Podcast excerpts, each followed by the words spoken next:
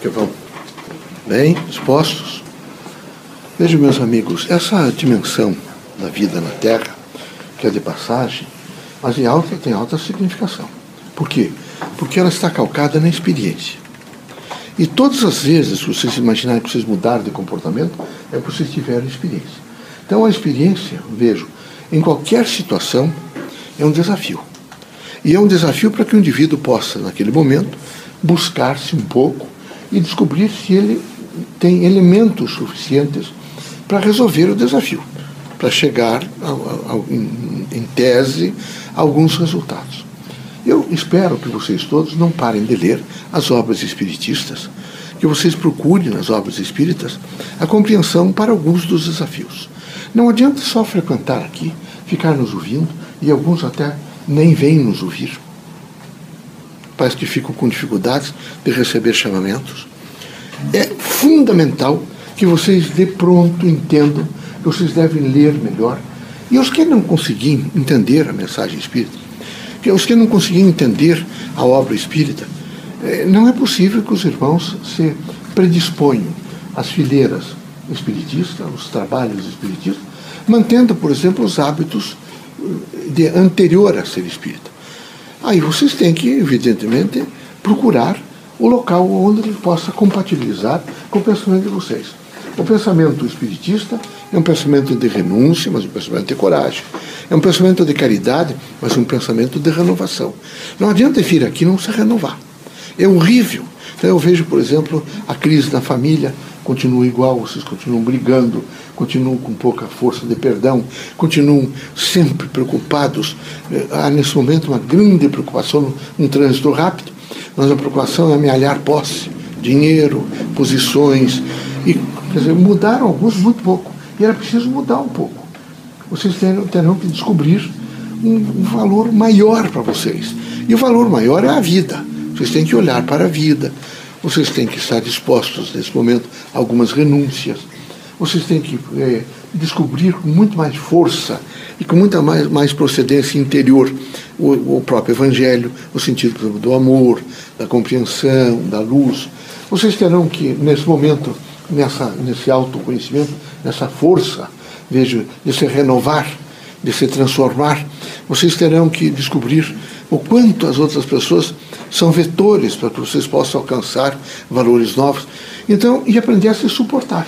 É horrível não se suportar. Vocês têm que aprender a se suportar. É difícil, às vezes, o, o trânsito, pedaços do trânsito são difíceis, são difíceis. Mas é necessário se suportar. Não é possível, por exemplo, ficar incomodando todo mundo, gritando e dizendo coisas blasfêmias contra não é, o próprio Criador não vai atingi-lo nunca, mas atinge muito quem faz a blasfêmia. Então era preciso que houvesse por parte de vocês uma, um sentido compreensivo não é? do período em que vocês estão aqui e da proposta que você tem de melhorar como pessoa, de se alterar. Então, vejam, a coisa pior do que mentira, nada é pior que mentira. A mentira é perversa, ela avilta, ela rompe o equilíbrio, ela destrói, evidentemente, o indivíduo, e destrói até mesmo algumas ilusões. Porque vocês devem, vocês devem viver, às vezes, tem alguns momentos, não são ilusórios, mas são de uma esperança, que tem um colorido para que vocês tenham força no dia seguinte se colocar na estrada e vencer os desafios. Então não dá para mentir, não dá para mentir. Não dá de maneira nenhuma para viltar com a mentira. Um homem adulto que tenha permanentemente Veja, o vício de mentira é uma coisa bárbara, porque ele necrosa o sistema social. Consequentemente, ele está necrosado como pessoa. O seu intelecto, o seu cognitivo, a sua vida espiritual fica rompida. A necessidade do homem é de dizer a verdade naquilo que ele alcançou. Se alcança tudo. Veja, eu vi uma aula recentemente do Antônio Brito, que ele diz uma coisa interessante eles é, vejam, a ciência oficial vai a partir de agora descobrir que os símbolos matemáticos têm uma significação extraordinária. Não só no, no, no, no no encaminhamento daquela adequação matemática ou daquela proposição, não. Eles descobriram que ele tem uma significação universal, que eles vão, eles vão lançá-lo, os físicos, numa compulsão de entender mais né? astronomia, de entender, por exemplo, mais as distâncias todas na, no sentido da Terra, de entender pesos, de entender medidas, de buscar nesse momento algumas significações, por exemplo, é? como símbolos que tem lá no Himalaia, símbolos que tem os índios brasileiros aqui. É? O que, que isso significa? Eles são muito assemelhados, então é preciso é, começar a fazer um nível comparativo. Mas é evidente que vocês terão que também compreender isso. Para compreender isso, é preciso que o indivíduo seja mais paciente. Eu vejo que alguns de vocês não são pacientes. Vocês são extremamente irrequietos, estão lendo muito pouco. Tem que ler. Vocês, não é possível. Como é que vocês vão chegar? Veja, a valores maiores sem leitura. Não é só também uma leitura de livros. É, o livro é extremamente importante. Por mais difícil que seja que vocês não tenham sido sensibilizados à leitura, vocês forcem um pouco. Leiam duas páginas hoje, três da manhã, voltem a ler outra vez, sentem numa cadeira dura, quem sabe para entender que é preciso ler, voltem a ler e ler. Às vezes é preciso, quem sabe, amparar, colocar o livro sobre uma mesa para que vocês possam ler, fique mais próximo.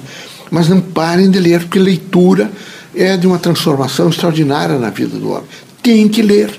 Quem sabe a crise eh, grande do país é uma universidade que não sensibiliza os indivíduos a ler vocês passaram a ter pequenos resumos e fazer provas de resumos e, e imediatamente imaginar que tudo tem que ser muito fácil, que as pessoas devem alcançar graduações com aqueles resumos. Isso é muito grave. Vocês precisam né, ler muito. É impressionante, por exemplo, vocês em, em países, em alguns países nórdicos e também Alemanha, e, e veja, eu vi na Dinamarca, na Noruega, os meninos com 8, 9 anos, todos eles com uma lista de livros que tem que ler. Todos. Mas todos têm que ler. Na França, por exemplo, pegam um ônibus, imediatamente abrem o livro e ficam lendo. E vocês, com oportunidade, estão enxergando bem, não é? tem uma, uma inteligência boa, é, relegar os livros no segundo plano. Nem adianta comprar. Se comprar livro para não ler, não tem significação nenhuma. Então, tem que ler. Tem que ler. Na década de 60, nós ainda pedimos aos médios espíritos que lessem e fizessem resumo do que leram. Isso passou, vocês foi passando e não é feito. E eu acho que vocês devem aprender, até mesmo a fazer uma síntese, ter um caderno próprio e colocar interessante o que eu li. Um ano depois vocês vão ler outra vez e ver que vocês descobrem mais valores. E nessa sucessão é preciso efetivamente estar mais, ser mais amigo dos livros, compreender melhor a gente fala, fala em poesia. Eu não sei se alguns de vocês não é, conhecem Bilac. Se alguns de vocês leram, por exemplo, um pouco da, do, da, literatura brasileira, não só a poesia, mas os outros. Será que conhecem os sertões, Euclides da Cunha? Será que vocês conhecem nesse momento não é, eh, Casa Grande e Senzala, que é importante? Será que vocês não precisariam conhecer nesse momento um pouco mais a, o povo de vocês, a dimensão do que representa na vida de vocês, mas precisariam. Como vocês precisariam ler, pelo menos duas vezes por semana, o Evangelho segundo o Espiritismo. Tentar ler o Evangelho, reinterpretá-lo dentro dessas linhas gerais e repetir sempre a vocês: saúde, felicidade e satisfação. Saúde, felicidade e satisfação. Eu tenho saúde, eu tenho felicidade, eu, tenho, eu estou satisfeito comigo eu estou satisfeito onde estou vivendo. Porque se você não, não conjugar esses três elementos, são conceitos, mas são básicos. Veja, quando esses físicos estão dizendo que as notas musicais têm uma mensagem para a humanidade, independente do som, que os símbolos matemáticos vão ter que ser reinterpretados todos, vocês imaginem que a reinterpretação, a mudança vai ser radical na Terra. Então vocês precisam ler mais, vocês precisam estar em condições de fazer uma melhor adaptação do aprendizado de vocês para um cotidiano, às vezes, diverso. O cotidiano é diverso. Vocês sabem que o cotidiano é, é estranho. A dimensão dele, sendo de uma pluralidade, ela coloca, ele coloca vocês, às vezes, diante de situações. Uma das coisas que eu quero recomendar a vocês é silêncio. Procurem, veja, a caridade é silenciosa. Ela não é barulhenta, ela não fica anunciando que eu vou fazer isto, vou ajudar aquele, não, de maneira nenhuma. A caridade é silenciosa. Ela é muito silenciosa. Quando o indivíduo se, se arvora imediatamente a querer ser maior que os outros, tem poderes, isso tudo é muito precário. Perdemos vários médiums porque imediatamente encaminharam-se para esses desvios que são deslustradores e deformadores do caráter. Vocês precisam sempre imaginar de que a grande proposta é efetivamente de caridade. Então, vejo, tendo a caridade, a dor é preciso fazer a tolerância, mas não esquecer a caridade. Ao sofrimento, é preciso, nesse momento, interpretar um pouco o sofrimento, mas estar junto com a caridade. Há realmente algumas desilusões, não, deu, não deram certo alguns problemas de vocês? Não. Há uma luta, mas vocês não podem, em hipótese nenhuma, deixar de entender que a caridade é fundamental para que você possa entender alguns planos da Terra.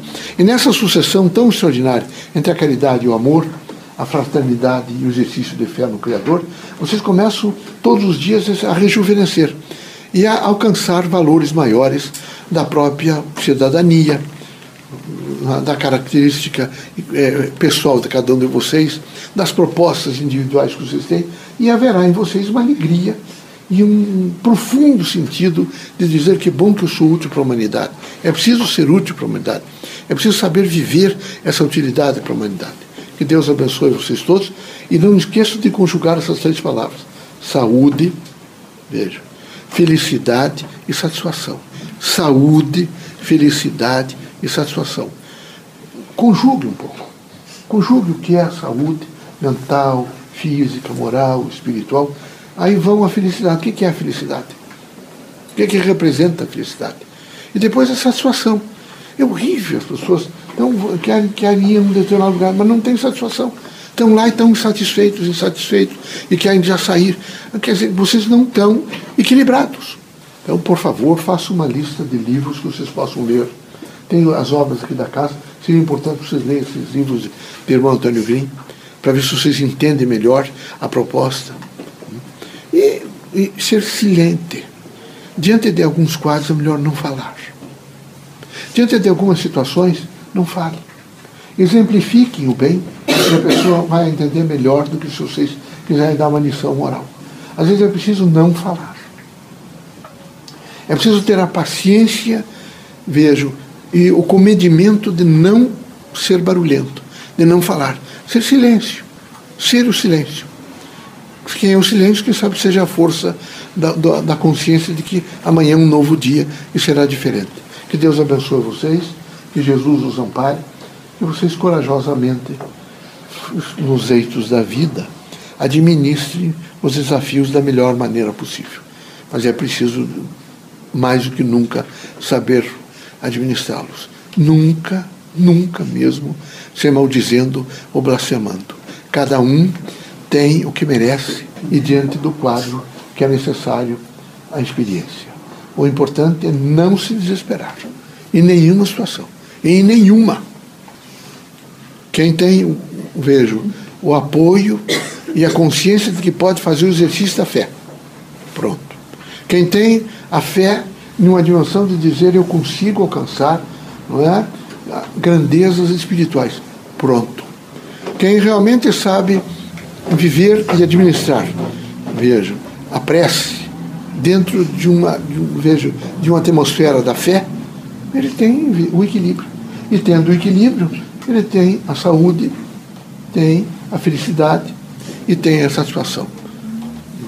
Sejam muito felizes.